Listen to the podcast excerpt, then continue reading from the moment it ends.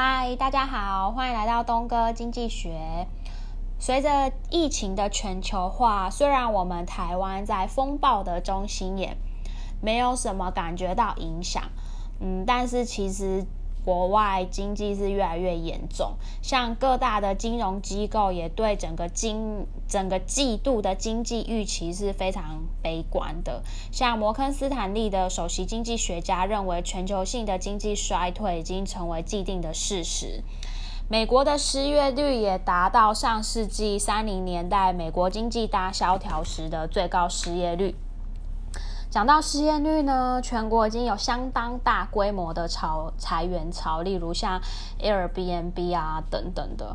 那像国际劳工组织也预测，在二零二零年，新型冠状病毒可能导致全球失去近两千五百万个工作机会。当然啦，最近大家应该已经听够了坏消息，那我就不让大家更焦虑了。那我们来聊看看这场即将到来的经济危机到底有没有解决方案呢？哦，对了，说明一下，这集很多的数据都是关于美国的，因为美国它是指标性的国家，也就是其他国家做的事情跟美国其实没有什么两样。通常为了应对经济的衰退，嗯，通常有两个方法应对，最常见的就是货币的调整。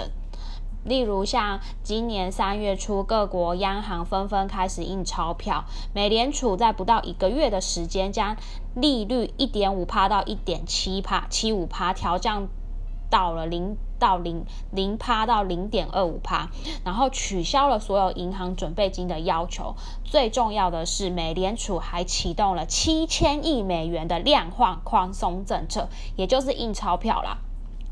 因为央行希望透过购买国债来增加货币的供给，央行希望透过这个手段来鼓励我们支出跟借贷，同时也推高了其他资产的价格。这些就是大家在呃主流媒体上看到的，但其实这些常规的手段呢，只是冰山一角。除了刚刚提到的货币政策以外，央行也在搞其他的小动作。首先，美联储将隔夜回购操作总量从去年的七百五十亿美元提高了一万亿美元。需要足值得特别注意的是，这个工作计划原本应该要在去年的十一月份就结束，但是现在好像变成永久性的操作了。第二步就是市场共同基金流动性的工具，也就是 MLF，进一步增强货币市场的流动性。第三步就是启动了商业票据融资机制，简单的来说，就是允许美联储绕过商业银行，直接购买企业发行的票商业票券。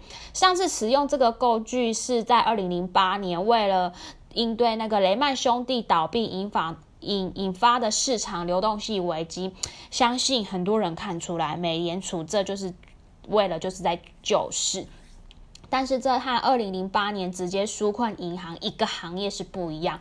这一次美联储在做的是纾困整个美国的经济。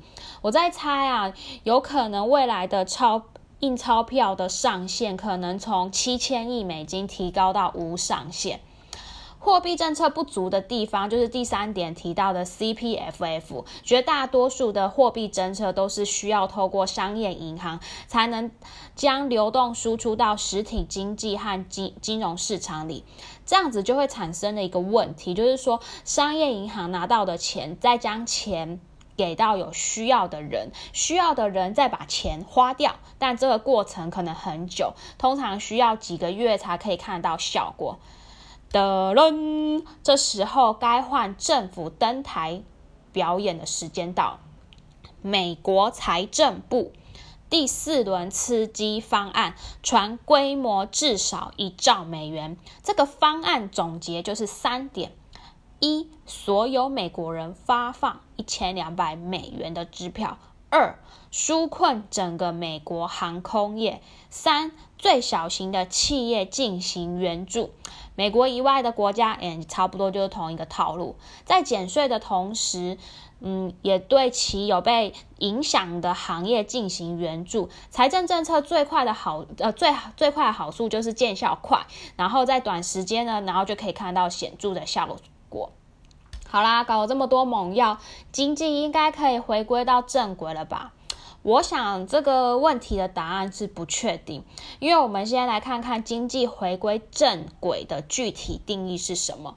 第一个，如果回到正轨是指一个健康、充满活力的经济，那这答案是 baby。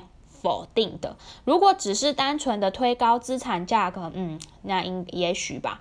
因为大家需要理解，就是在经济中最重要的就是时时刻刻保持供给端与需求端的平衡。在两千年互联网泡沫和二零零八年次贷危机的源头，都是因为需求端出现的问题。彼时，互联网企业和房地产的价格泡泡被戳破，导致人们的消费能力，也就是需求大幅缩水。透过宽松的货币政策和财政政策，确实可以有效的减缓需求端的问题。但是，我们面临的这次危机是完全不一样。由于疫情的影响，我们没有办法正时的正正常的复工，导致了经济出现了。平白。那如果这个情况下，哪怕是央行每给我们每个人一人一张一万元的支票，如果那个货架上是空的，没有任何的物资，那这一万块又有什么用呢？所以这些政策唯一能起到的作用，就是堆高资产的价格。那这样子又会让另一场的金融泡沫的崩盘埋下了隐患。也许像这种连东哥都会想到的事情，各国的央行总裁那些聪明绝顶的博士生会不知道吗？嗯，他们当然知道啊，但是他们说到底就是为了呃保住大公司嘛。当下的经济结构，大公司已经成为一个重要的部分，每一家大公司的。背后其实都有几千万个，甚至几十万个员工，有的还会影响到整个产业链。大而不倒，指的就是他们。一家企业的倒闭会将会造成许多米诺骨牌效应，这样会带给经济更大的伤害。央行知道这一点，这一点企业也知道。正是因为这样，才会导致企业在经营扩张会做出不负责任的举动。以被纾困美国航空为例，在最近的整个十年里，整个行业的收入都在增加。然后呢，也许大家会想，在一个盈利如此丰厚的行业里，企业难道没有设立紧急账户吗？为什么连几个月都支撑不了？这个问题呢，答案就是股票回购，因为美国整个航空业九十六趴的现金流都投入到股票的回购，人们为了拉呃人为了拉高股价，说到底就是公司的 CEO 他只会向股东们负责，因为这世界上没有什么股价上涨会让股东们更爽的事情呢。至于紧急账户呢，嗯，没有必要。因为当所有人都知道，当他们遇到困难的时候，央行总会出来买单的。总结下来，全球经济危机已经进入了一个死循环。每当经济衰退来临时，央行呢就开始印开启了。印钞机在解决这个问题的同时，又制造另外一个更大的泡沫，然后泡泡又被戳破，新的经济衰退又来，然后就这样一直不断的循环下去。但这种循环最终还是会被打破。这时候有两条路摆在我们面前：一是接受经济周期是不可避免的，然后我们坦然坦然面对经济危机的到来。如果一家企业没有提前，好，做好准备。那我觉得该破产就破产好了，因为有出现新的替代者。第二条路就是保持现在的操作，央行继续保持低利率和量化宽松政策，然后呢，政府继续增加财政支持赤字。在这种情况下，最终打破的循环是恶性的通货膨胀。最后呢，我想跟大家说说自己的心里话。经历经济危机当然是一种很不好的体验，因为很多人会失业，然后会有很多企业倒闭，但这些都是必然的，因为经济周期必须经历的一个阶段。不知道从什么时候开始，人们越来越嗯不愿意接受失败。